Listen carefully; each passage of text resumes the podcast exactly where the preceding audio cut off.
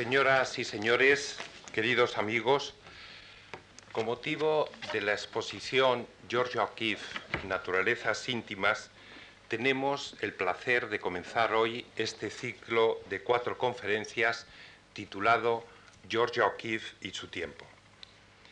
Las conferencias serán impartidas por dos profesoras de arte de Madrid, la profesora Amparo Serrano de Aro y la profesora Estrella de Diego. A 16 años de la muerte de Georgia O'Keeffe, con cerca de 100 años de edad, tanto ella como su marido, el fotógrafo y galerista Alfred Stiglitz, encierran una pareja atractiva pero enigmática. El enigma que en alguna medida, si habéis podido ver la exposición que tenemos aquí en la Fundación, encierra sus propios cuadros. Pero no cabe duda que estos cuadros atraen de forma inmediata nuestra atención y llaman poderosamente nuestra sensibilidad. Nos plantean, a poco que reflexionemos sobre ellos, muchos interrogantes y siguen siendo también, como su propia autora, como su marido, como esta pareja, un cierto enigma.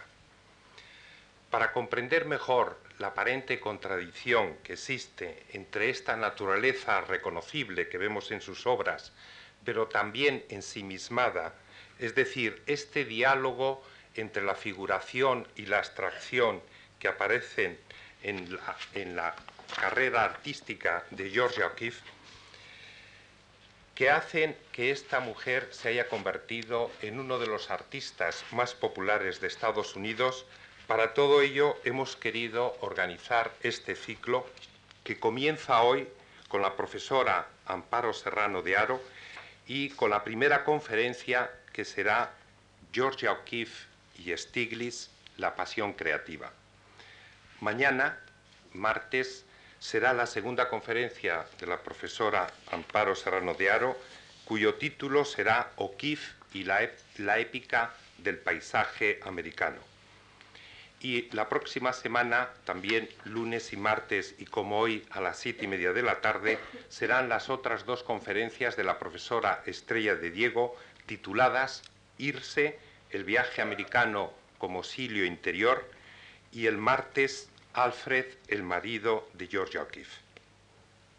Amparo Serrano nació en Tetuán, en Marruecos, ha vivido en Nueva York, en París, en Panamá, en La Habana, cursó la carrera de Historia de Arte en la Universidad Complutense de Madrid, estuvo durante un año haciendo prácticas en lo que era antes el MEAC, el Museo de Arte Contemporáneo de Madrid, obtuvo una, una beca de la Comisión Fulbright y regresó a Nueva York donde asistió a cursos de doctorado en las universidades de Columbia y Nueva York.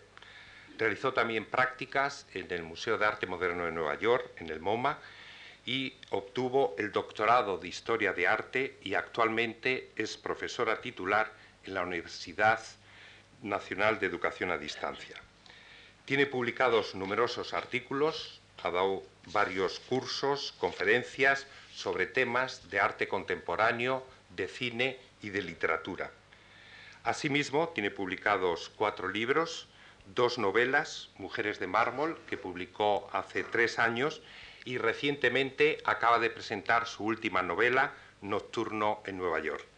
Asimismo, ha publicado dos libros de ensayos, Palabra y Pintura, la tradición crítica anglo-norteamericana de 1850 a 1950, publicado hace tres años, y más recientemente ha publicado otro ensayo, La mujer en el arte, espejo y realidad. Es para todos nosotros un honor el que Amparo, Amparo de Aro, perdón, Amparo Serrano de Aro participe en este ciclo y por lo tanto deseo agradecerla su participación, así como a todos ustedes su presencia hoy en esta conferencia. Muchas gracias.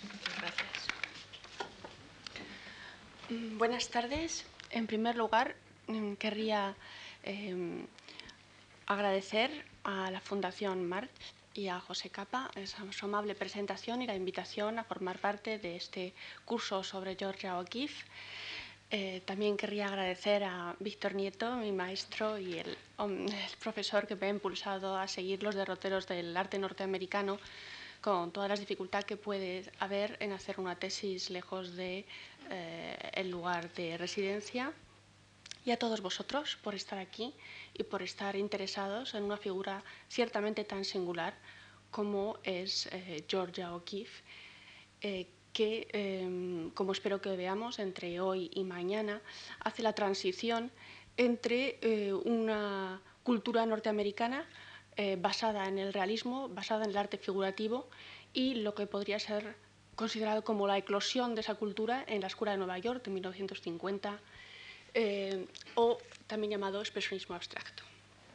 Bien, eh,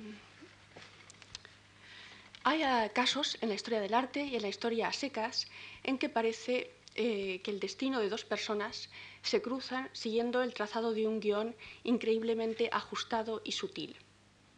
El resultado de estos encuentros parece inevitable y el éxito del encuentro de esa pareja de contrarios, de complementarios, como el de los dos artistas que vamos a ver esta tarde, nos sorprende por su perfección, su llamativa eh, inevitabilidad. Eh, Alfred Stieglitz y Georgia O'Keeffe eran personalidades muy fuertes y muy diferentes.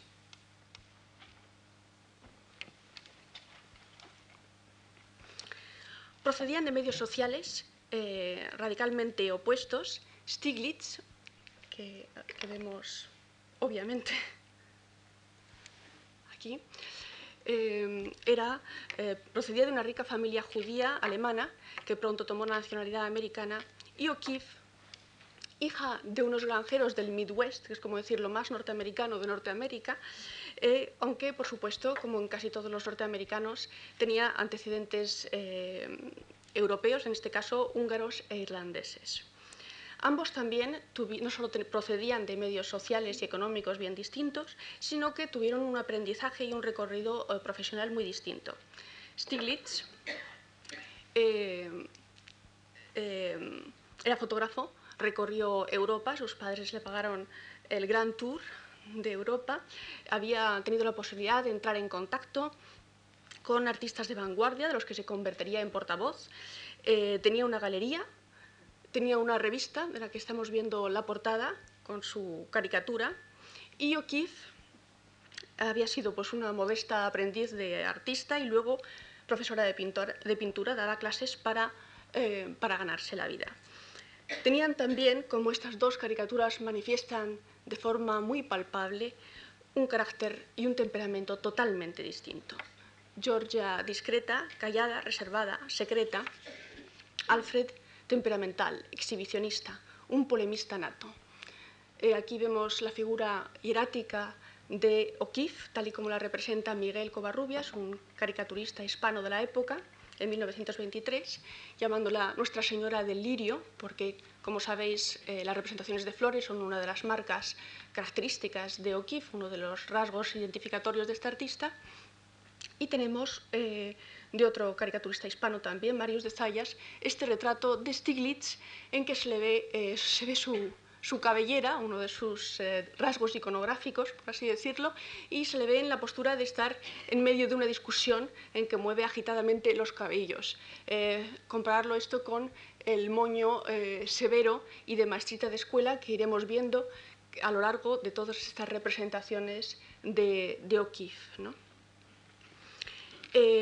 Por lo tanto, mm, nos encontramos con dos personalidades opuestas eh, que, eh, sin embargo, como veremos, eh, tendrán, o por eso mismo, serán increíblemente productivas la una con la otra. Aquí tenemos otras dos representaciones, a mí es que me parece que son increíblemente significativas a la hora de empezar a comprender estos artistas. Tenemos una representación de O'Keeffe como una planta del desierto, una planta sin flores, una planta resistente, una planta, digamos, que no se pierde, curiosamente lo de que no tenga flores, pero que no se pierde en florituras, en lo decorativo, sino que va directamente a lo esencial, a la supervivencia. Y tenemos un enigmático, hay que decir, retrato de Marius de Zayas también.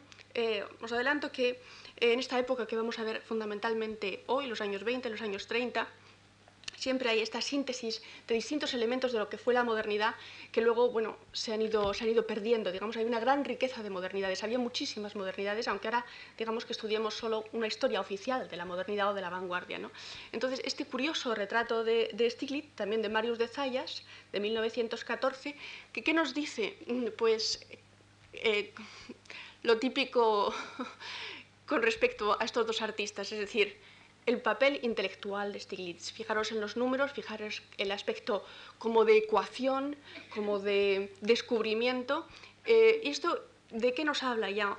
Pues nos habla del típico reparto de papeles que se da en estas parejas de artistas de la primera mitad del siglo XX, en que generalmente, y esto yo creo que a lo largo de la charla de esta tarde podremos quizás sacar la conclusión de si es ajustado o de si es una leyenda preconcebida en la que se hace encajar a estos personajes, la mujer hace el papel intuitiva, eh, cercana a la naturaleza, eh, y el hombre hace el papel intelectual, cerebral, eh, abstracto, por así decirlo. ¿no?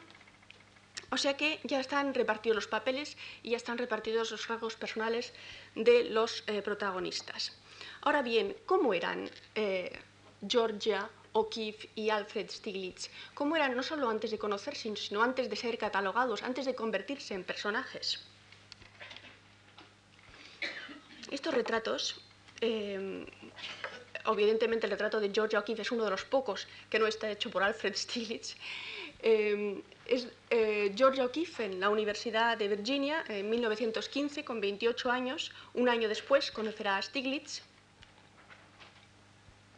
Y Alfred Stiglitz en los años 20, eh, un joven como de 30 años, eh, porque luego veremos que entre ellos hay una diferencia de 23 años.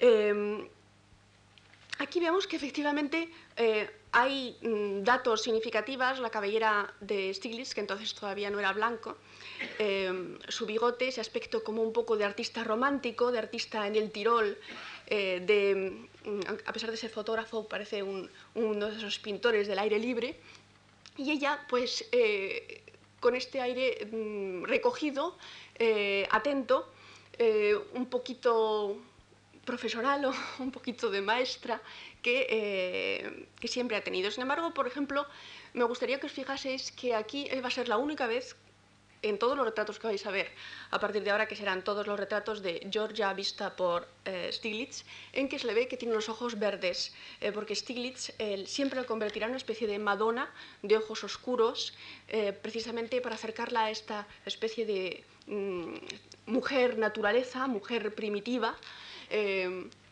en que papel en que él la encaja. ¿no? Bien. Eh, ay, perdón. Esto no se ve bien, pero eh, quería mmm, mostraros también este, este, rasgos de Stiglitz, porque eh, por una parte tenemos una caricatura de Marius de Zayas en que le llama el partero de las ideas o el creador de las ideas. Eh, no se ve demasiado bien porque es difícil de reproducir esta diapositiva, pero él es toda esta figura negra y arriba su inconfundible cabellera y siempre como en este estado de movimiento desde donde sale la luz. Y curiosamente Stiglitz ha hecho un autorretrato, de, o no tan curiosamente, de sí mismo que evoca esta misma idea. De la oscuridad surge su rastro. Eh, con la luz. Por supuesto, es una luz, digamos, intelectual, es la luz del creador y sobre todo del iluminador, porque Stiglitz tiene eh, dos características fundamentales. Una como creador, como fotógrafo, por tanto también trabaja con la luz, da a luz eh, las fotografías. Y también como eh, patrón cultural, como persona que sabe elegir de dónde proceden las luces en la sociedad, de dónde pueden proceder los caminos culturales o artísticos que vale la pena seguir. Pero sigamos con, con las fotos de antes de conocerse. En la historia de su encuentro, como en la de cualquier encuentro, es importante resaltar que no se trata solo de la suma de dos personalidades poderosas, aunque diferentes, sino también del momento en que se conocen, del cuándo. Alfred, como hemos dicho, era 23 años mayor que Georgia. Sin embargo, para ambos, conocerse supuso un renacimiento creativo y personal. Se conocieron en 1916, como he dicho, un año después de que se tomase esta foto de eh, Georgia, y estaban en un punto importante de inflexión de sus vidas. Georgia tenía 28 años y Alfred 52.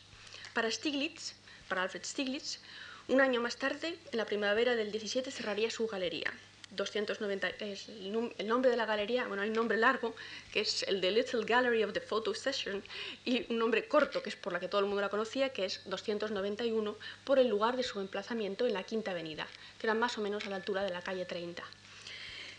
Eh, bien, eh, Stiglitz había estado trayendo a su galería por primera vez en Estados Unidos obras de Rodin, de Cézanne, de Picasso, de Braque, presentando en su revista Camera Works, donde vimos la portada, eh, la primera traducción de Kandinsky que hizo el propio Stiglitz, eh, y había, digamos, dirigido desde ella la introducción de la vanguardia europea en Estados Unidos.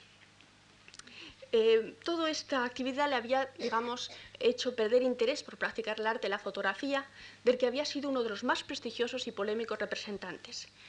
Además de eso, su situación personal, de un matrimonio convencional, un poco por intereses, se había haciendo cada vez más insoportable y había llegado, además, el momento en que su única hija eh, había cumplido la mayoría de edad.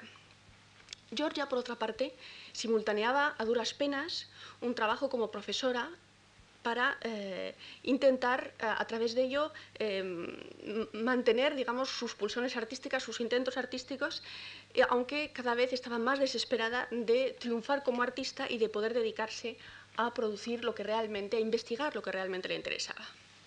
El relato del encuentro de ambos, eh, tal y como nos es narrado, por Anita Politzer, amiga íntima de O'Keeffe, eh, y personaje clave de este encuentro, es el siguiente fue eh, el 1 de enero de 1916 y Anita lleva unos dibujos que le ha mandado Georgia O'Keeffe para enseñárselos a Stiglitz.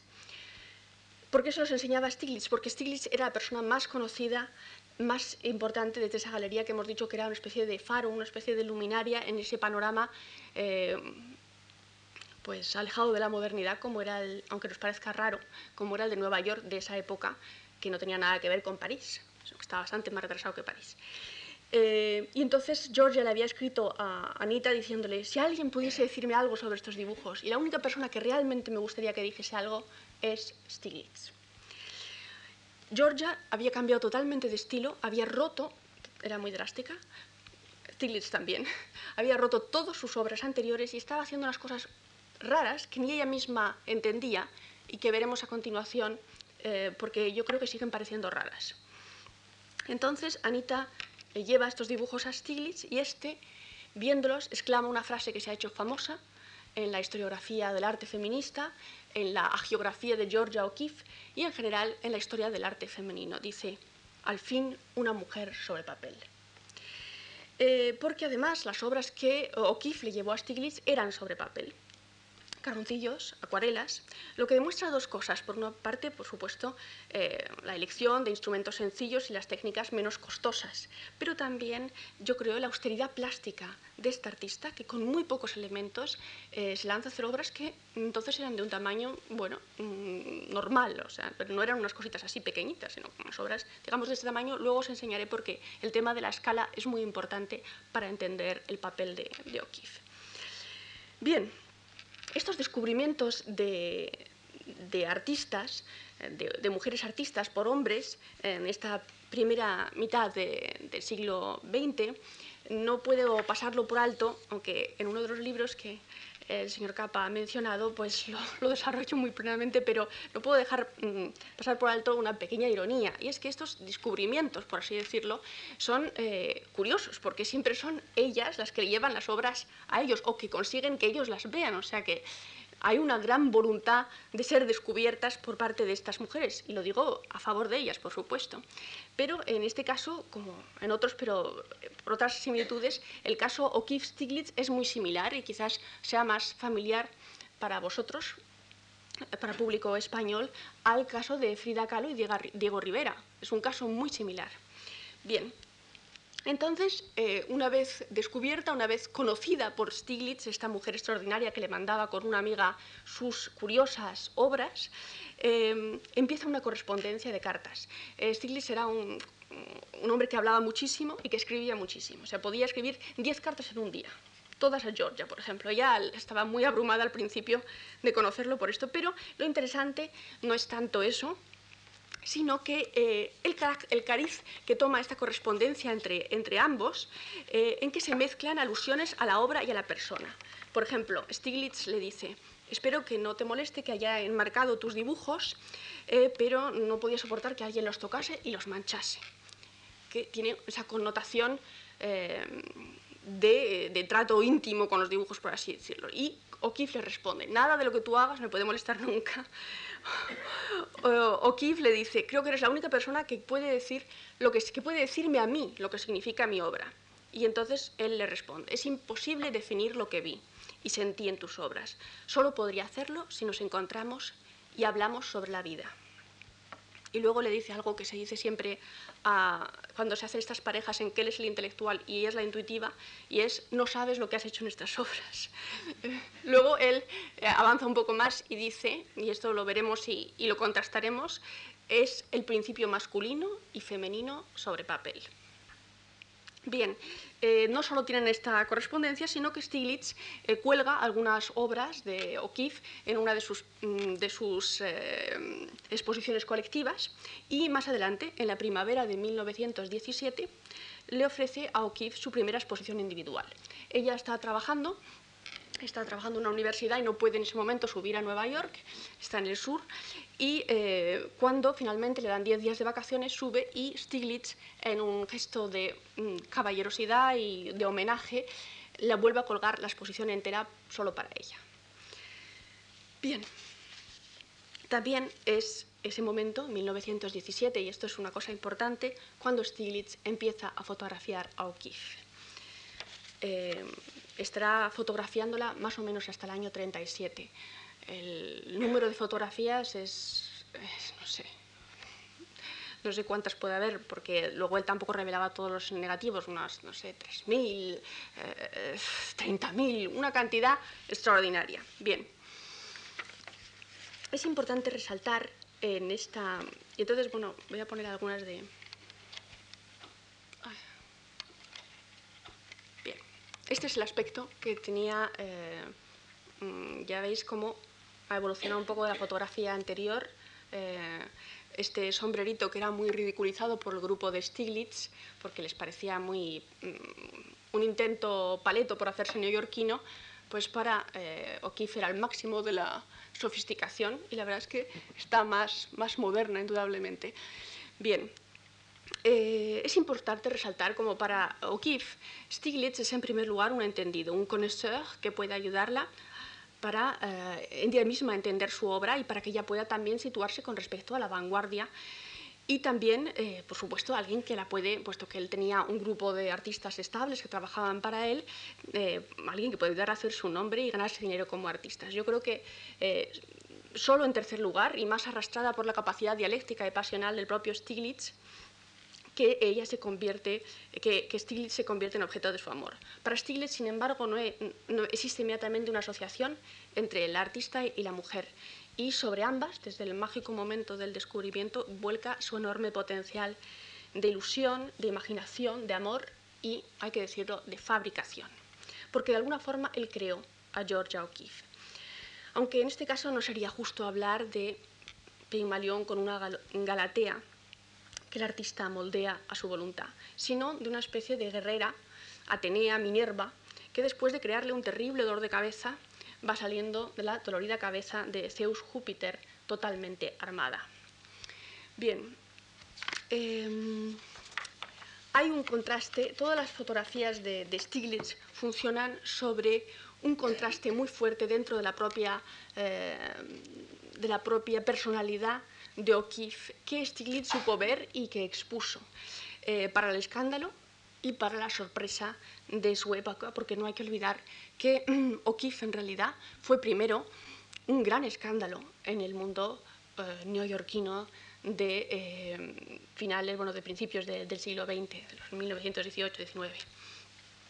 Entonces, este contraste que hay en O'Keeffe, eh, por ejemplo, es el que existe entre la O'Keeffe vestida, detrás es una de esas famosas acuarelas que luego veremos en detalle que le manda ella a, Stiglitz, vestida siempre en colores muy sobrios, siempre de blanco y negro, eh, el pequeño gorrito del que ya hemos hablado, y O'Keeffe desnuda. Es un cuerpo exuberante, eh, atlético, O'Keeffe era muy deportista, andaba, subía las montañas, eh, sensual. Y muchísima gente, eh, al ver todas esas fotografías juntas, les parecía increíble que fuesen de la misma, de la misma mujer.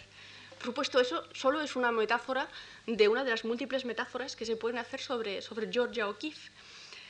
Otro contraste, por ejemplo, el que hay entre ella, aquí eh, vestida más más campestre, digamos, eh, eh, recogiendo hojas probablemente en la casa que tenían los, los Stiglitz en, el estado de Nueva York, en el norte eh, de Hill, y las manos de ella, unas manos siempre sin ninguna coquetería, sin anillos, sin pulseras, sin ni siquiera reloj, con las uñas cuadradas como un hombre, pero unas manos llenas de expresión, llenas de expresividad. Es decir, todo lo que en su cara es un poco rigidez, como veíamos también en la caricatura anterior de la señora de Lirio, eh, en las manos es plasticidad, es deseos de expresarse, es, eh, es uno de, estos eh, contrastes que Stiglitz manifiesta.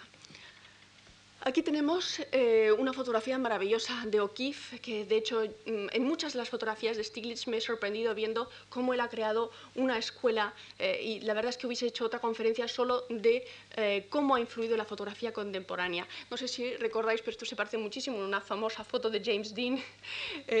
con, pero aquí lo que me gustaría que os fijaseis no solo es esa, esa actitud de vulnerabilidad de, de O'Keeffe, otra nueva O'Keeffe, de hecho lo decía Stiglitz, decía, he hecho tantas fotografías cada vez encontraba una O'Keeffe distinta, eh, sino que también me gustaría que os fijaseis que ella lleva uno de lo que son los eh, atributos iconográficos de Stiglitz, porque Stiglitz será su pelo, es decir, el bigote y esto, las gafitas de científico, de laboratorio, y también esa capa que vais viendo. Esa capa se traían especialmente de Alemania y cuando se acababa una compraba otra. Eran siempre esas capas Loden que llevaba y que era su imagen de artista, porque los artistas eh, son y también se presentan como tales. ¿no? Entonces aquí Stiglitz, digamos que eh, cubre a, bueno, a O'Keeffe con su capa y eh, la, pone bajo su protección y bajo también su poder.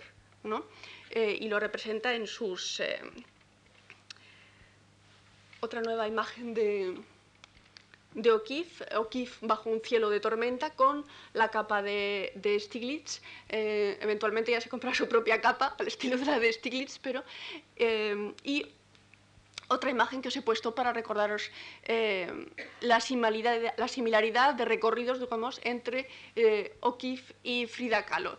Es decir, Frida Kahlo también era una, una artista que era mexicana, pero eh, también alemana por parte de padre, como su nombre indica, Calo. Sin embargo, eh, Diego Rivera solo amó la mexicana, la indigenista. Y es muy gracioso porque este cuadro que hace, que hace Frida de su boda eh, parece ser, cuenta la leyenda, que em, Frida cuenta la propia Frida, mm, pero propia Frida, pues claro, también exagera, pero tuvo que coger el traje de su muchacha para parecer realmente mexicana, eh, suficientemente mexicana para eh, Diego Rivera. De hecho, también en la historia de Frida Kahlo, si comparamos los autorretratos que ella se hace antes de conocer a Diego Rivera y después, eh, vemos que es un personaje distinto. ¿no? Solo os lo traía a colación de... Bien. Aquí están las dos, las dos Georgia, ¿no? la Georgia antes de Stiglitz y la Georgia eh, la, mujer suprema, como la llama, entre otras muchas cosas, Stiglitz de después. Bien, em, hay algo importante antes de que pasemos a, em, sus eh, obras que me gustaría resaltar, y es que, em, con respecto a esta imagen de O'Keeffe, y que es que se creó una simbiosis tal entre la obra y la autora que para siempre se ha estudiado a O'Keeffe como una autobiografía. Eh, sus obras, al ser abstractas y por lo tanto no ser directamente aprensible su significado, se han interpretado desde entonces, desde su descubrimiento y desde su eh, lectura que hace Stiglitz de ellas, como eh, metáforas sexuales. Lo que llegó a resultar una identidad tan, tan excesiva que la propia O'Keeffe molesta por ello a partir de 1924 se refugia en una temática objetiva, aunque en realidad sigue haciendo cuadros, eh, cuadros abstractos. Eh,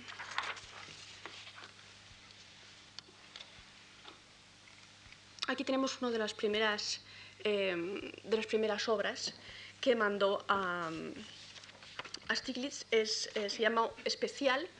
Es, esa es otra característica curiosa de, estas primeras obras, es el título especial, porque eran especiales para ella, porque había roto con todo su pasado figurativo a la hora de empezar a hacerlas, y especiales también porque, aunque eran importantes para ella, ella no sabía muy bien lo que significaban. Entonces, mm, vemos la obra de Georgia y esta versión que hace Stiglitz de la obra de Georgia con las manos de Georgia sobre la obra. De hecho, mm, es... Eh, casi una constante de esta primera etapa de ellos, en que eh, O'Keeffe, eh, eh, Stiglitz representa a O'Keeffe delante de sus obras, tocando sus obras, dándoles ese carácter tangible, sensual, que, que, él veía en ellas. En realidad, por ejemplo, en este especial que tenemos de 1915, uno de los que seguramente llegaron a, manos de Stiglitz, de los primeros que llegaron, vemos que em, hay detrás de ellos una metáfora em, vegetal, por así decirlo, si vemos estas em, hojas de helecho fotografiadas también de principio de siglo, muy, muy fuerte. Es verdad que mm, no es que yo eh, es decir, hay por supuesto una corriente alternativa a esta lectura que hizo Stiglitz y que luego dieron eh, las feministas de la obra de O'Keeffe, pero yo realmente no pretendo mm, nada más que eh, dar la posibilidad de que haya distintas lecturas o distintas interpretaciones, de no, imponer tampoco mi propia versión. Desde luego, es, eh, estas, estas obras, estas obras raras, estas especiales que llama que llama eh, O'Keeffe, son todavía hoy, como os, como os había prometido, siguen siendo enigmáticas. Podemos leerlas como elementos vegetales, elementos en moción, podemos verlas como emociones, emociones que a veces son expansivas, que a veces son concéntricas, reconcentradas sobre ellas mismas. Aquí tenemos eh, una de ellas, uno de estos especiales como una especie de fuente en que por supuesto las características un poco ardeco eh, no, no, se escapan.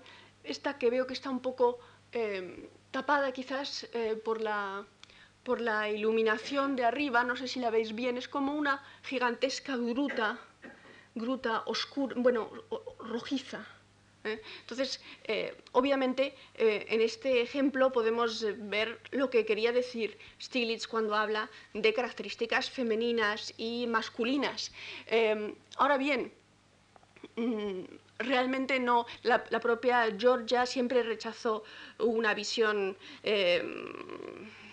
unitaria de, todas estas primeras obras suyas y em, que eh, procedieron un poco de su estado anímico de, soledad y de, eh, de, búsqueda, de búsqueda formal y también em, esto que decía ella, esta frase de 1923 escribiendo al escritor norteamericano Sherwood Anderson, eh, hacer lo desconocido conocido. Es, es, una búsqueda, em, y eso que ella odiaba las palabras y y es verdad que no, no, era su, su, punto fuerte, pero eh, yo creo que este hacer de lo desconocido conocido, o por lo menos creo que eh, por ahí es donde se puede hacer un acercamiento cabal a, a, estas obras, pero por supuesto está la versión de Stiglitz y como digo ha sido una versión que ha tenido éxito, éxito crítico y que fue de nuevo retomada en los años 60 por toda la corriente feminista de la historia del arte y con estas interpretaciones basadas también en Freud, en los elementos eh, fálicos, en los elementos vaginales, en fin, eh, también puede funcionar. Esto de aquí, este especial, especial línea azul de 1919, eh, creo que es fundamental.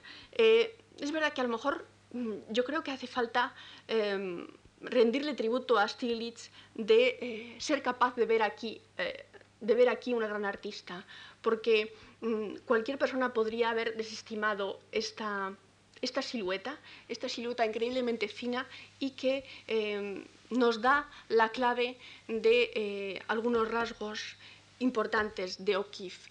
Esa falta de detalle, esta esencia, ese carácter japonés eh, del rasgo y em, ese em, carácter individual de su obra. Eh, único y siempre, siempre, aunque haga arte figurativo, increíblemente conceptual.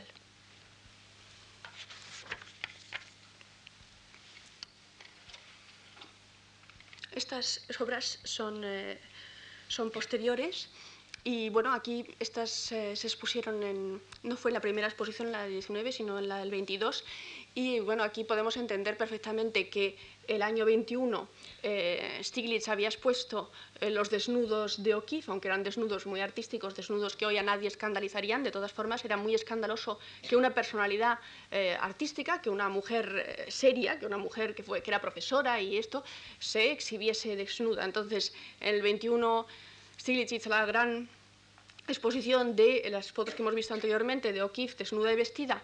En el 22 O'Keeffe eh, saca estos cuadros y la gente, pues claro, le, parecieron tremendamente escandalosos. Eh, fue un, éxito, pero un tipo de éxito que el carácter reservado, el carácter puritano, hay que decir, de O'Keeffe, pues se rechazó y que además de alguna forma la, persiguió.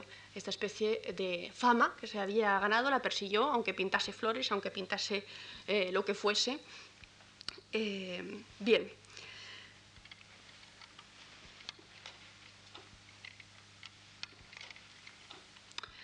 Cuando O'Keeffe se va a vivir, por lo tanto, en el 1919 con, con Stiglitz, empieza a dedicarse a desarrollar su creatividad. Eh, y si bien los condicionamientos económicos y sociales que le permite la vida con Stiglitz le antojan favorables, la influencia de él en su obra es muy marcada y cabe preguntarse si ralentiza su propia beta creativa. Aquí tenemos una fotografía de Stiglitz y eh, la mano del hombre, Stiglitz ponía unos nombres muy enigmáticos a sus fotografías, y de 1902, y una obra de, mm, de O'Keeffe que se llama Tren Nocturno. Claro, obviamente están inspiradas eh, la de O'Keeffe en, en Stiglitz, y eh, así hemos de entender algunos de los cambios en el proceso evolutivo de O'Keeffe que ocurren en ese momento. Por ejemplo, hay un cambio en la técnica. Hemos dicho que ya trabajaba el carboncillo, trabajaba la acuarela, y el pastel ahora da el salto al óleo. De hecho, Stiglitz está vigilando como un padre ansioso eh, y va dando notificaciones a sus amigos, porque como hemos dicho, escribía 10 cartas diarias, tenía tiempo para dar notificaciones detalladas de todo lo que hacía O'Keeffe. Eh, ya parece que va manejándolo. Ella había sido una alumna con un impresionista americano, William Merritt Chase, a venta, que veremos además mañana. Eh, una alumna excelente y había sido una gran pintora al óleo, pero claro, lo había, lo había dejado y además, en el fondo, rechazaba ese aspecto demasiado, demasiado facilón o demasiado decorativo en el que se podía caer en el óleo y no tanto en el carboncillo o en la acuarela, que por sus mismas características plásticas exigían una mayor concentración de, la voluntad. ¿no? Esto es un cambio importante. Otro, y, eh, ¿por qué cambia eh, O'Keeffe? hay innumerables razones que se pueden aducir para ese cambio, pero eh, creo que es importante saber que en el grupo de, Stiglitz, que veremos dentro de, nada, el grupo de, importante de como de siete, sobre todo artistas que trabajan para Stiglitz, que trabajan con Stiglitz bajo el patrocinio y la crítica de Stiglitz, está John Marin. John Marin es un gran acuarelista del que vamos a ver algunas obras y de alguna forma pienso que eh, O'Keeffe se dio cuenta que eh, ya había un acuarelista en el grupo, además un gran acuarelista. Por otra parte, es probable que Stiglitz la incitase al cambio porque de algún modo seguramente le diría que la acuarela es al óleo lo que el poema a la novela, es decir, mucho más difícil de comercializar y por tanto de lanzar. Porque em, ya os adelanto que eh, los, precios de, O'Keeffe siempre fueron extraordinariamente altos, gracias a, Stiglitz, por supuesto. Otro tema en el que cambia no es solo eh, el aspecto plástico, sino también en su forma de expresarse. Eh, eh, bueno, es verdad que antes eh, solo escribía cartas y ahora empieza a hacer entrevistas, empieza a tener que escribir artículos, pero eh, es muy curioso cómo su estilo se parece al de Stiglitz al principio. Es el mismo modo de frases cortas y dogmáticas, y luego más adelante cae totalmente bajo el influjo de Gertrude Stein y empiezan a ser largas y repetitivas. O sea que fueron publicadas en Camera Work, en la revista de Stiglitz, y desde luego es evidente para cualquiera que igual que desde el principio tenía una eh, visión plástica personal, no tiene eh, su propio estilo eh, escribiendo. Y, sin embargo, ella es consciente, o se ve que es consciente de esta especie de invasión teórica, de invasión literaria al que la somete Stiglitz y siempre busca sus propios presentadores de catálogo. Así, por ejemplo, persigue mucho a Sherwood Anderson, esta gran figura de las letras norteamericanas, que siempre se escabulle, porque también era amigo de Stiglitz y no quería hacer nada que Stiglitz no hubiese dado. Eh, también persigue la amistad del gran crítico de arte Henry McBride de esa época. Solo hasta mucho más tarde, hasta el año 37, que hay una bonita frase recogida por el catálogo de la Fundación Em, de, O'Keeffe, en que empieza el que asemeja a la tierra, la tierra mexicana, como una gigantesca paleta de colores y habla del color de las colinas, del rojo y del verde, empieza ella a encontrar su propia voz, que vemos es mucho más tarde con relación, por ejemplo, a lo que va a ser. Pero creo que esto nos indica el desconcierto inicial de O'Keeffe en este salto adelante que la procura eh, Stiglitz. Otro rasgo importante es que eh, O'Keeffe va a aprender mucho de la técnica fotográfica eh, con respecto a las obras. Va a introducir elementos nuevos, por ejemplo, la importancia del encuadre. Y va a desarrollar una técnica de selección similar a la de la fotografía que permite eh, traducir lo real en abstracto, por medio del detalle, por medio de la selección fundamentalmente. Entonces, digamos que eh, en el, en el 19, eh, O'Keeffe eh, se va a vivir con, con Stiglitz a Nueva York. Eh, se produce un cambio en su temática, un cambio en su vida, empieza a trabajar al óleo y empieza y la, exposición suya del 22 es considerada pues escandalosa en términos sexuales que a ella la molestan. ¿Cuál, ¿Cuál es la salida de O'Keeffe? La salida de O'Keeffe van a ser dos. Por una parte, va a juntarse al grupo de los artistas de Stiglitz que asocian la modernidad a la visión de Nueva York. Y por otra parte, va a empezar a refugiarse en esas pinturas de flores que le permiten trabajar las formas sin que, ah, digamos, que se crea ningún tipo de escándalo, ningún tipo de especulación no requerida sobre, em, sobre el aspecto sexual o de sus, de sus flores, ¿no? aunque por supuesto también se producirá. Pero... Y entonces yo en esta conferencia me he centrado en la ciudad de Nueva York como nexo de modernidad. Es decir, hasta, hasta, eh, hasta principios del siglo, eh, siglo XX, eh, todo el XIX, desde luego, parte del XVIII, todo el XIX norteamericano se había fundamentado en una cultura de la naturaleza. Eh, cuando ellos quieren engancharse al carro de la modernidad, encuentran la excusa perfecta en precisamente en la ciudad de Nueva York. De hecho, además, los artistas eh, americanos que van a París, ahí se encuentran que todos los europeos dicen si la modernidad está, está ahí, de donde venís vosotros, en Nueva York. Desde el 1910 se empiezan a hacer em, rascacielos que van a cambiar absolutamente eh, la noción de la ciudad tal y como lo concebimos. Em, se va a pasar de la ciudad horizontal, que vemos todavía en estos, en estos rasgos, en, a la ciudad vertical. ¿no? Eh, entonces, quizás es un poco excesivo, pero he traído eh, unas eh, fotografías de artistas, empezando por artistas franceses. Esto es un, curioso Van Gogh de una visión de París, y, este es un Paul Signac. pero voy a ir un poco mm, haciendo este recorrido con vosotros de la ciudad tradicional, de la ciudad parisina, de la ciudad horizontal, de la ciudad habitada, a la ciudad inhumana, la ciudad vertical, la ciudad moderna por excelencia. ¿no? Bien, eh, a lo largo de un tiempo, de un periodo de tiempo, que aunque realmente para ser concretos, digamos que el gran rascacielos, el primer rascacielos así como neogótico de Nueva York sería el Woolworth Building, que es de 1912 hasta el Rockefeller del 35, es un momento de gran auge expansivo, de grandes, eh, como diríamos, de grandes eh, hitos en la construcción de los rascacielos, pues eso, del 12 hasta el 35, pero en fin, centrado sobre todo en los, en los años 20. En, ese momento se va a hacer el retrato de la gran ciudad, que eh, procede para estos artistas, en ellos creen que está la clave, la clave de la modernidad. ¿no? Bien.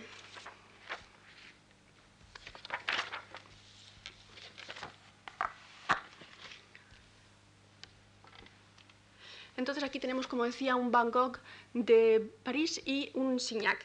Esto, el Signac me interesa sobre todo porque eh, vemos algo que vemos también en estas dos obras. Este es un retrato de, de Stiglitz eh, de Nueva York, invierno en Quinta Avenida, aunque parece absolutamente increíble. Y esto es una visión de eh, Child Hassan, que es un impresionista norteamericano. ¿Qué es lo que es muy llamativo aquí? Pues el tiempo, es decir, es la nieve, la lluvia son fenómenos importantes que, como en la cultura del campo, que luego ya iremos viendo, eso desaparece totalmente de la visión moderna de Nueva York. La visión moderna de la gran ciudad es una ciudad sin estaciones, sin temperatura, en que solo están estos inmensos megalitos, estas relaciones de formas eh, que no se ven ablandadas ni eh, sentimentalizadas, podríamos decir, por el clima. Bueno, eh, aquí estamos en eso, en la, ciudad eh, eh, habitada, los personajes, esto es de Monet y Pizarro. Vemos también un elemento importante que son las luces. Las luces iban a ser un, elemento determinante de la modernidad, de la visión de la ciudad moderna. Este es un, norteamericano, bueno, los dos son norteamericanos, este es Whistler, por supuesto, y este es Wire. También es una visión un poco curiosa de Nueva York, es un Nueva York romántico, un nocturno de Nueva York. Y aquí vemos cómo estamos en, 1907, pero vemos cómo ya va cambiando ahí. Empieza, esto es una obra de Child Hassan, se ve en la bolsa de Nueva York, y empieza el mito de la ciudad vertical, se empieza eso a resaltar con respecto, es decir, que eh, si antes se sacaba de Nueva York su parecido con París, ahora se empieza a buscar el Nueva York que todos buscamos en Nueva York. ¿no? Y aquí está Robert Henry. Robert Henry es un personaje fundamental en la historia de la modernidad eh, y eh, absolutamente contemporáneo a Stiglitz. Robert Henry tiene el grupo de los ocho y Stiglitz tiene el grupo de los siete, en el que está Georgia O'Keeffe. Este Nueva York de Robert Henry, del grupo de los ocho, en realidad es, lo que ellos hacen es sigue siendo una ciudad habitada, pero un poco enjuiciada. ¿no? Es eh, una ciudad que las grandes ciudades se enjuician, mm, producen la soledad, como en este, en este Hopper de 1920, eh, en el bar de John Sloan, que es uno de los artistas de, de, los, de los ocho. Entonces, la gran ciudad, eh, bajo una crítica social, es la que reivindican Henry y los ocho. Aunque os parezca raro, porque estoy segura que, no, podríais creerlo, pero esto es la punta de lanza de la modernidad en Estados Unidos ahora mismo. En esta época, claro, 1910 más o menos, ¿no? Eh, es decir, Robert Henry, al fijarse en, esta, en las clases eh, menos, mm, más desfavorecidas, al, fijarse en estas vidas humildes, en esta, este color un poco deprimente eh, y pardo, presenta una alternativa en el panorama de Nueva York. La otra alternativa, como sabemos, es la de Stiglitz, mucho más sofisticada y que más, más formalista que social. Esto sigue siendo, yo creo que una vez visto unos cuantos, los identifica uno clarísimamente, sigue siendo el grupo de Robert Henry y los ocho, también los llamaban los pintores del basurero, los Ash Can Painters, porque decían que iban a coger sus temas precisamente pues eso, del basurero. Y esto es precisamente un vertidor municipal, un vertedero municipal, el, de ahí. Y aquí esto es una cosa que se llama mm, los habitantes de las... Eh, los habitantes de las alturas, ¿no? en una, claro, una obvia broma. Eh, también hay una novela que se llama así, de ese mismo momento, es decir, estas vidas hacinadas en que sí, eh, la gente tiene distintas alturas, pero eh, no son condiciones precisamente estéticas ¿no? en las que viven. Bueno, seguimos con el grupo de los ocho, ahí hay un teatro, aquí una estación de Pensilvania, y aquí he puesto uno del grupo de los ocho y un artista del grupo de Stiglitz. Como veréis, el contraste es evidente. ¿eh? Aquí empezamos a encontrar primero un culto al edificio y a los colores.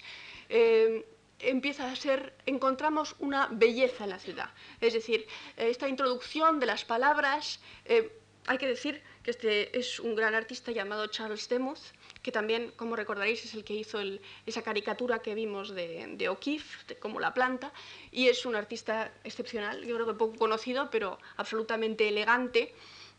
Entonces, em, él eh, forma parte de un movimiento dentro del propio grupo de, Stiglitz, que, eh, se llama los precisionistas, y como vemos es algo absolutamente eh, preciso, con una estética de los bloques ya volvemos a perder, fijaros en ese cielo azul, la referencia climatológica y eh, a centrarnos en, eh, en, esta especie de eh, visión de la ciudad como tótem, la ciudad como máquina, como, la ciudad como monumento.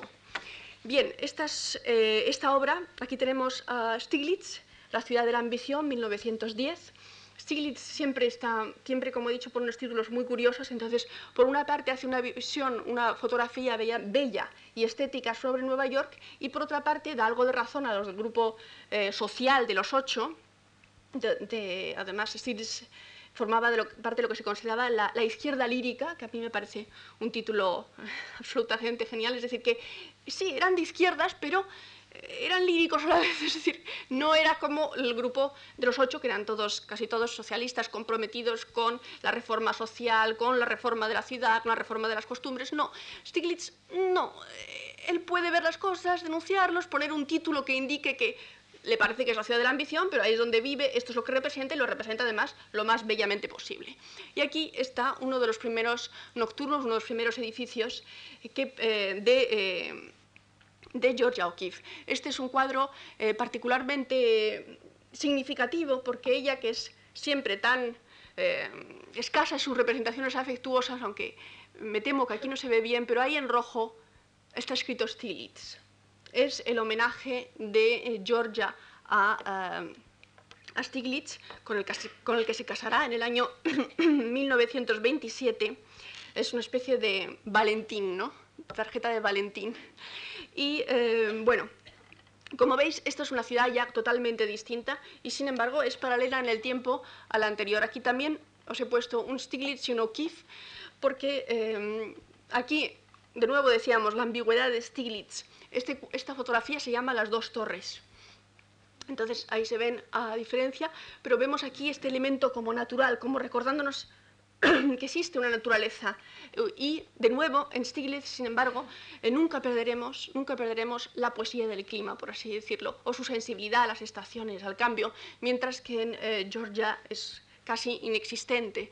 Eh, sin embargo, aquí, quizás por la influencia de, Stiglitz, vemos cómo el enmarque es parecido, también ha puesto un, fruto, un producto de tipo natural, detrás del panorama de, de la gran ciudad, ¿no? de la ciudad máquina devoradora de nuevo un Stiglitz y un O'Keeffe. En este Stiglitz aquí vemos eh, el proceso de cambio de Nueva York, que se llama Nueva York viejo y nuevo. Entonces vemos cómo se están haciendo los grandes edificios, los grandes rascacielos se están construyendo eh, sobre los, los, llamados brownstones o casas eh, pequeñas de tamaño medio. Y un, otro Nueva York de Nueva York noche, de, 1929 de, O'Keeffe. De nuevo lo mismo, eh, Stiglitz eh, y eh, O'Keeffe, aquí digamos que hay un juego por parte de O'Keeffe entre el elemento natural, la luna, y el elemento de la farola que alumbra más. Hay este juego con, las equivalencias, por así decirlo, una especie como, yo creo, como, como, de ironía. Y vemos cómo se ha reducido a lo, más, a lo más esencial, ya casi ni se ven las ventanas, es una forma, una forma cuadrangular. Y em, de nuevo tenemos Stiglitz, eh, O'Keeffe con un paisaje similar del East River. Y aquí tenemos O'Keeffe y Schiller, em, otro eh, pintor que trabaja en el grupo, en el grupo Stiglitz. Em, mm, también a veces trabaja con Charles Demuth, el que veíamos anteriormente en este grupo de de los eh, precisionistas vemos cómo las formas de la ciudad se hacen increíblemente cortantes, cómo se va eh, desvinculando de toda humanidad, quizás pequeñas lucecitas en el caso de O'Keeffe, pero en el caso de eh, Schiller desaparece totalmente. Es, son cuadros que podrían ser cuadros minimalistas o cuadros geométricos. Mm, mm. Bueno, eh, y esta es otra, este es Marin, el acuarelista del que decía, decía antes que era el, acuarelista oficial del grupo, del grupo Stiglitz, eh, haciendo precisamente una eh, acuarela del Woolworth Building, del que os, os hablaba anteriormente como uno de los hitos paisajísticos de los rascacielos de Nueva York. Y aquí tenemos a O'Keeffe, que hace un homenaje al sitio donde viven, el Hotel Shelton, porque se van a, se van a vivir a un hotel.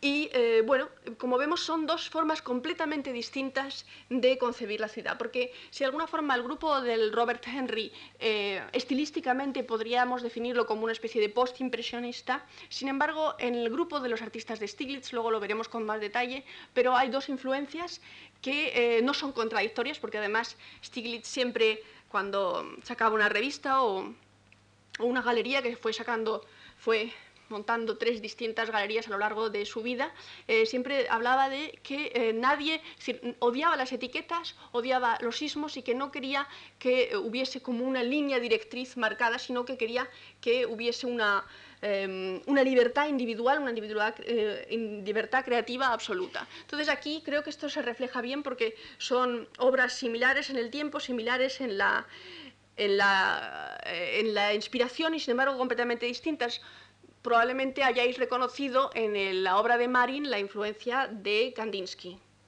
Y al mismo tiempo, seguramente habéis reconocido en la obra de O'Keeffe un cubismo eh, que luego veremos muy, muy personalizado, ¿eh? pero y esto se da, eh, se da paralelamente en, en todos los artistas de, de, Stiglitz, esta mezcla de influencias. Aquí tenemos una fotografía de Paul Strand. Paul Strand también forma parte del grupo Stiglitz, el otro fotógrafo, junto con Schiller, que hace pintura y fotografía, eh, una visión mm, cubista, por así decirlo, de Nueva York, muy rectangular, muy cerrada y al mismo tiempo intimista, eh, eh, con esta alusión a la temperatura. De nuevo vemos el carácter frío que caracteriza el Nueva York de O'Keeffe, sin ningún con ninguna concesión al clima, sino solo estas líneas muy elegantes, muy finas, casi de dibujo japonés. Esto nos recuerda un poco a las dos líneas anteriormente vistas de...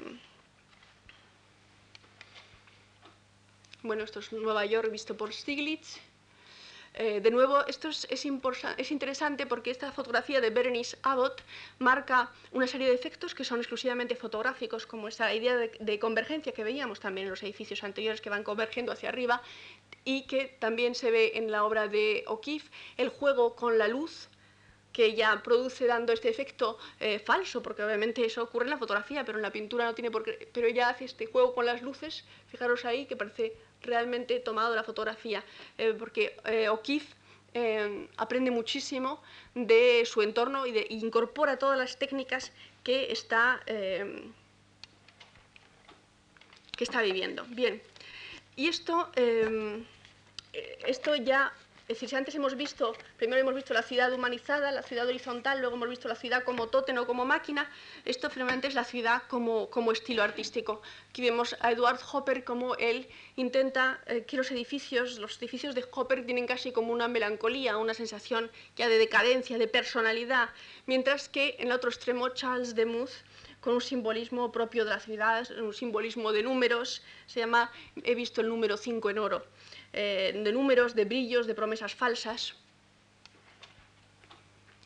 Eh, esto es una obra, también otra forma de enfocar la ciudad a través de sus monumentos principales. Esta es la visión eh, tradicional de, de, de de la Torre Eiffel, que habréis visto muchísimas. Es decir, que eh, estos edificios emblemáticos, por ejemplo, la Torre Eiffel, pues de repente se convierte en el emblema de París y el emblema de la modernidad de París y se representa muchísimas veces. Vemos también este, un poco el descoyuntamiento de esa Torre Eiffel que nos recuerda un poco al edificio de Marin y el Brooklyn Bridge, que también se ha convertido en un juego de líneas simplificada por, por Georgia O'Keeffe. El clasicismo de Stiglitz, de un Kandinsky, que os lo he puesto al lado de un Marin para resaltar más, el punto. Y aquí, claro, una obra cubista, esto digamos un poco, bueno, una obra cubista de, de Braque, del periodo, digamos, del cubismo preanalítico de 1908, que le he puesto en relación, en este caso para hacerlo aún más llamativo, porque encaja con el mismo tono, con una obra de lo que luego será O'Keeffe en, en Nuevo México, de una obra de Taos, pero que yo creo que está ese mismo cubismo que hemos visto de Braque está aquí en estos edificios de Nueva York de, de O'Keeffe. ¿no? Y ya muy rápidamente también tenemos el cubismo analítico, como veis aquí, Stella, eh, un norteamericano eh, que trabaja con, la, con, las luces, Stanton McDonald Wright, también un juego de luces, sincromismo. Bueno, esto es un cubismo analítico que os he traído. Stuart Davis, comparado con el cubismo sintético de Picasso. ¿eh? Stuart Davis también es una eh, y aquí Nueva York, hora punta, por Max Weber, también amigo de Stiglitz, y en relación, por supuesto, con el desnudo bajando las escaleras que todos conocéis de Duchamp. Finalmente, de Fernando Léger, otra visión de la ciudad ya más avanzada eh, posteriormente, y ya pues vemos como un cubismo incorporado de los años 40-50 con una visión, una fotografía de este Nueva York que va construyéndose a la vista de todos estos pintores. Bien, entonces, eh, es a través de esta Nueva York y de los paisajes de flores como eh, O'Keeffe va creciendo, va alejándose de esos dibujos enigmáticos de, del principio, eh, pero em, siempre, siempre O'Keeffe dijo que en Nueva York no era su paisaje, en realidad ella había encontrado su paisaje muy anteriormente, aunque vive de forma casi continua, bueno, con los viajes que siempre hace con, con Stiglitz eh, hasta, eh, al norte de Nueva York, en esa casa de campo que tienen ahí, en eh, The Hill, pero su paisaje lo había encontrado mucho antes, en 1912, cuando viajó a Amarillo, Texas, a hacer de profesora. Entonces, a partir de 1946, que es la fecha que muere Stiglitz, ella se instalará definitivamente en Taos, en Nuevo México, y ahí pasará los 40 años de vida que le quedan, puesto que ella ya llega casi a los, a los 100 años. ¿no? Bien. Mmm, esta fotografía de Stiglitz se llama el, el, puente y lo he traído un poco precisamente por este aspecto de puente que tiene Stiglitz dentro de la modernidad, de puente entre estilos. Eh, y, eh, y, aquí eh, he aprovechado para traeros de nuevo los principales eh, artistas que conforman su escudería y que hemos visto antes aplicado a Nueva York, Stuart Davis, eh, O'Keeffe, Schiller, y estos curiosos bodegones que hacen. Esto me parecía interesante porque, como siempre se ha insistido con que todas las obras, todas las obras, incluso las flores, las hojas que veremos mañana que hace O'Keeffe, son siempre autorretratos o retratos. Y ya veremos mañana lo que hay de cierto o no. Eh, no querría que fuese la única. Es decir, eh, Schiller también trabaja con esta idea de eh, composiciones de objetos como retratos. De hecho, esto que vemos de, eh, es un retrato del pintor Dove Entonces, obviamente está su carácter ligado a la naturaleza, también su carácter de, comunista, a la que se ha puesto el, lazo rojo, y ese comunismo lírico un poco que definía los componentes del grupo de Stiglitz. Aquí hay un homenaje a Gertrude Stein, con, resaltando el carácter enigmático e impredecible de esta autora y crítica. Aquí tenemos un Dove que es muy similar, muy similar a lo que hace Georgia O'Keeffe, aunque em, este también es un Dove y ahí vemos clarísimamente una influencia de Kandinsky que nunca queda tan clara en, O'Keeffe. Eh, Schiller y una fotografía que también marca este carácter de los precisionistas, de, de la línea. Marin de nuevo, eh, Martin Hartley y un O'Keeffe que ya está bordeando de nuevo, se llama Rosa Blanca y es también un abstracto. ¿no? Este es un curioso Stiglitz con las rayas que vemos reproducidas también en Strand, que era uno de sus seguidores de su, escudería. Bien, Strand, de nuevo, jugando con las formas geométricas. Y entonces ya mm, aquí empezamos con eh, el segundo digamos, punto importante. Uno era la ciudad de Nueva York como inspiración, como posibilidad estilística, como posibilidad de acceder a la modernidad. Y el otro tema importante que yo había pensado, además de, de la construcción, digamos, de, de O'Keeffe por Stiglitz era la relación entre lo abstracto y lo figurativo. Del, grupo de Stiglitz y de, en particularmente de la obra de O'Keeffe y de... Porque em, realmente em, hay una serie de puntos fundamentales que comparten O'Keeffe y, Stiglitz.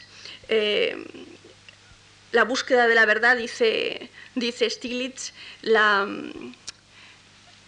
la búsqueda de eh, un arte original y em, la base en, em, en, unos elementos que son de alguna forma deformados, como aquí en el caso de, eh, de O'Keeffe.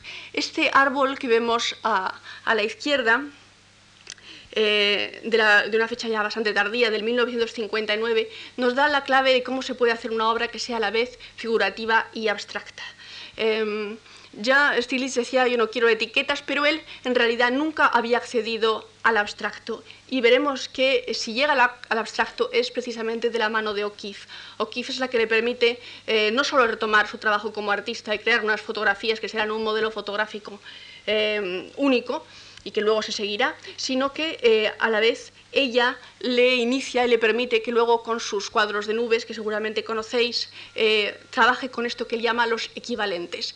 Este, esta obra del, árbol eh, es una obra, podríamos decir, mágica porque según la miremos es un árbol o es simplemente una composición abstracta. Igualmente con esta sencilla, con esta sencilla flor.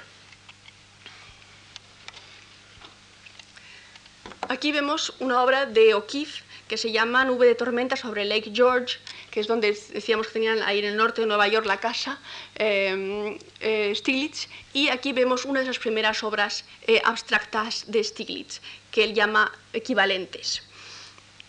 Eh, equivalentes quiere decir para él, según él nos dice, que una fotografía puede evocar sentimientos y pensamientos totalmente alejados de su tema, de su sujeto.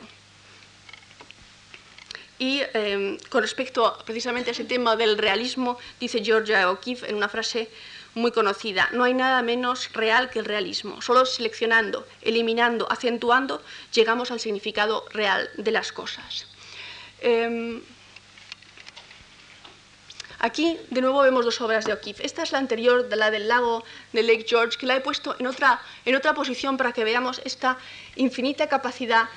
Es decir, eh, cuando eh, la estructura formal, como en el caso de O'Keeffe, está perfectamente hecha, vemos cómo su capacidad de generar metáforas a partir de sí misma es casi, casi infinita. Si ponemos aquí el cuadro del lago bajo la tormenta que veíamos antes y que resultaba absolutamente convincente, aunque muy simplificado, un lago con tormenta, al lado de una de sus flores, vemos que también eh, empieza a tomar esa forma de llama, de característica de, su obra, ¿no? característica de sus flores, lo cual pues nos reafirma un poco en, lo que, en lo que ellos dicen precisamente con respecto a la lo absurdo de la separación entre abstracto y figurativo. Bueno, esta es una obra de O'Keeffe y una obra de Stiglitz, pero no es de O'Keeffe, es de otra persona.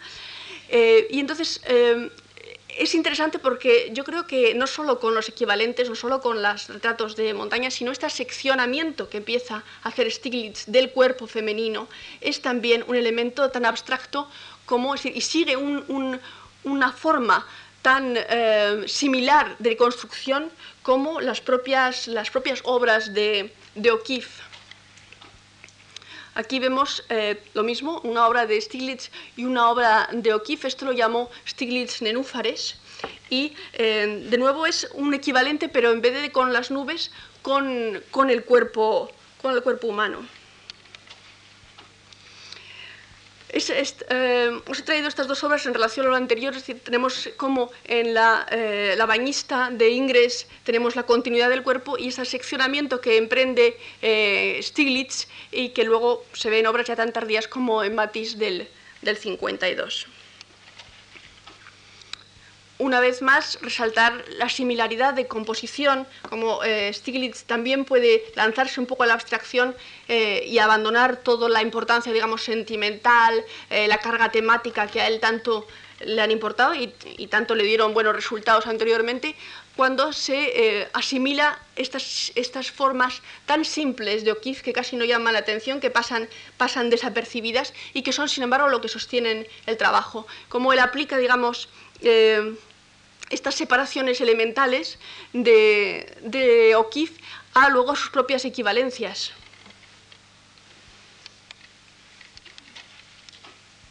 De nuevo tenemos un abstracto de O'Keeffe y podríamos casi decir, si no fuese por las ramas de los árboles, un, abstracto de Stiglitz. Y eh, estas son dos obras de, de O'Keeffe esto requeriría una, larga anécdota sobre cómo a través de una experiencia real y de una visión real que vio, ella vio en el 1927 cuando la operaron, eh, luego, digamos, representó esa, visión, pero veo que estamos cortos de tiempo. Eh, y entonces ahora ya es el último punto que quería pasar con vosotros es el tema de la escala. La escala es un tema absolutamente fundamental. Es decir, es la escala monumental, es la monumentalidad que O'Keeffe da a sus paisajes, a sus flores, lo que de alguna forma va a hacer que ella enlace, que sea ese punto de, enlace entre un modernismo que, como hemos visto, el de los años 20 era un modernismo pues bastante rudimentario y eh, lo que luego conforma eh, la la tradición moderna de Estados Unidos, que sería la que surge con, la Escuela de Nueva York, con, el expresionismo abstracto. Eh, me ha gustado traeros esta foto porque es del Armory Show de 1913. Y sin embargo, me gustaría que os fijaseis cómo su parecido, es decir, cómo tiene parecido montaje eh, a una casa victoriana. Esa es la casa victoriana de Stiglitz.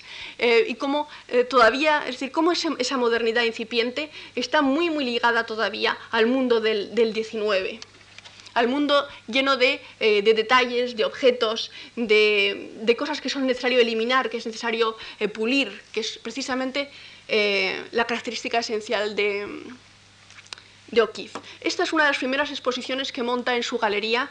La galería de Stiglitz es realmente extraordinaria, es decir, después de que hemos visto su casa, es asombroso como aquí todas son o grises o blancas. El blanco era el color favorito de O'Keeffe, no solo combinado con el negro a la hora de vestirse, sino todos sus entornos. En cuanto ella llegaba a una de las casas de Stiglitz que estaban llenas de cosas, como hemos visto anteriormente, ella empezaba a poner fundas en todo eh, todo blanco, pintar todo de blanco, pero Stiglitz ya por su cuenta había dado esa estética absolutamente moderna a sus galerías. Pero aquí lo que más me interesaría, me interesa que veáis, es el tamaño de, los, eh, de las fotografías de Stiglitz. Es verdad que muchas de ellas son de impresión directa sobre cristal y entonces, por lo tanto, tenían que ser forzosamente de un, de un tamaño pequeño, pero hay otras que se pueden ampliar y él siempre lo rechaza. Él juega con tener el mundo, como él dice, en la palma de su mano, mientras que eh, O'Keeffe juega en hacer eh, del insecto más pequeño, del pétalo más pequeño, un mundo. Es decir, que en realidad la escala es eh, el punto que más los diferencia como creadores, el punto que hace de alguna forma que Stiglitz se haya quedado en el siglo XIX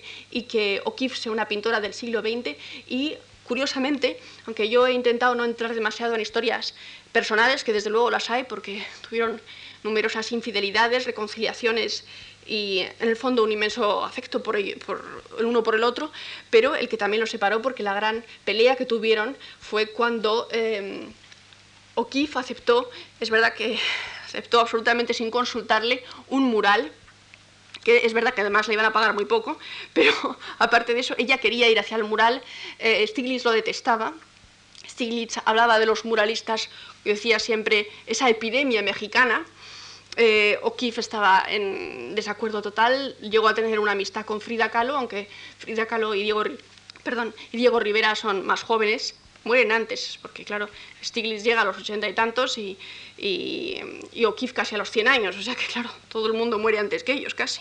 Pero em, eh, sí es, es curioso este rechazo a la monumentalidad a una escala superior, a una escala que él llamaría... Infrahumana o que no fuese humana eh, en el caso de Stiglitz. Entonces, ese pequeño eh, árbol que bueno, veremos mañana relaciones, la personalización de árboles, frutas, etcétera, que hacen, que hacen como pareja, mm, dando unos símbolos muy personales a todo, pero eh, podríamos quizás verlo ahí en ese pequeño dibujito, y es que es por parte de Georgia, que aquí vemos sus primeras exposiciones, eh, una lucha por, eh, por, salir. Ya vemos que estas, estas, como vemos, este es el azul que os enseñé al principio de todo, y eh, vemos que ella, sus primeras obras son de un tamaño bastante normal, pero fijaros cómo inmediatamente esta es la exposición ya del 22 de George O'Keeffe, cómo se ha vuelto del tamaño de Stiglitz. ¿Eh? Fijaros cómo él la, obliga, digamos, a, reconcentrarse y luego finalmente cómo escapa de, de, esa influencia. Esto es del 23 y esto ya es uno de los primeros murales que hace, que hace O'Keeffe, que siempre, y además viendo su obra uno entiende que ya tiende naturalmente hacia el mural porque sus obras son, son monumentales incluso cuando son de pequeño formato y además son de una, de una perfección que pueden como agrandarse sin, sin perder nada de, de su carácter, ¿no? Bueno, los, cuadros van creciendo a pesar de Stiglitz. Esto es. Em, la historia de Stiglitz es también la historia de una. digamos, de una involución. Primero estaba la galería 291, que os, que os hablé, que es donde expone por primera vez em, a, a O'Keeffe. Luego está la Galería Siete Americanos, que es un poco la que representaría todos esos cuadros de ciudad que hemos estado viendo. Y ahora estamos en su último sitio, eh, An American Place, un lugar americano, que es ya su, como su último refugio, la última galería que tiene y la que tiene hasta, hasta la muerte. ¿no? Entonces vemos ahí Stiglitz al final de todo y vemos, por otra parte, en contraste con esto, eh, los tamaños que eh, hace de cuadros que hace Georgia O'Keeffe, que ya se escapa, ya no va con él al norte, sino que se va al sur, a, Nuevo México, a pasar los veranos. entonces eh, los cuadros van creciendo a pesar de Stiglitz y ciertamente los de, eh, los de O'Keeffe. Esta es la obra más grande que hizo ella, la de Cielo sobre nubes, y em, creo que es interesante contrastar uno de los pequeños, estos son como de 4 o 5 pulgadas y los de, es decir, con una cosa como de 8 centímetros, eh, los de Stiglitz y el cielo sobre nubes, que será como de, no sé, 1,60 por 1,30 o algo así, de... Eh, de O'Keeffe. Os he traído un poco porque, de alguna forma, sintetiza como ambos, trabajando en cosas muy similares, trabajando con una visión, como hemos visto, en que aúna lo figurativo y lo abstracto, sin embargo, son luego eh, bueno, eh, situados eh, de cara a la modernidad en, en, en opciones distintas. Y aquí de nuevo tenemos, ¿qué es lo que tenemos por parte de... Fijaros cómo dos cuadros que tienen el mismo tema son totalmente distintos. Aquí tenemos por parte de Stiglitz de nuevo ese deseo por captar la fugacidad, esa poesía de lo efímero, eh, de los cielos, del movimiento. Y fijaros en las rocas, las nubes de, de O'Keeffe, que son como rocas, son verdaderamente es un pavimento. Es buscar qué es la característica de ella, buscar siempre la esencia, la construcción, el hueso, como veremos mañana, lo esencial. ¿no? Es decir, yo creo que no puede haber eh, mayor contraste. Eh, esta fotografía de Ansel Adams, que se tomó de Stiglitz eh, pocos años antes de morir, marca un poco, es decir, cómo él que, que había aupado a, a O'Keeffe acaba, digamos, de alguna forma siendo aplastada por el peso de, de la obra de O'Keeffe.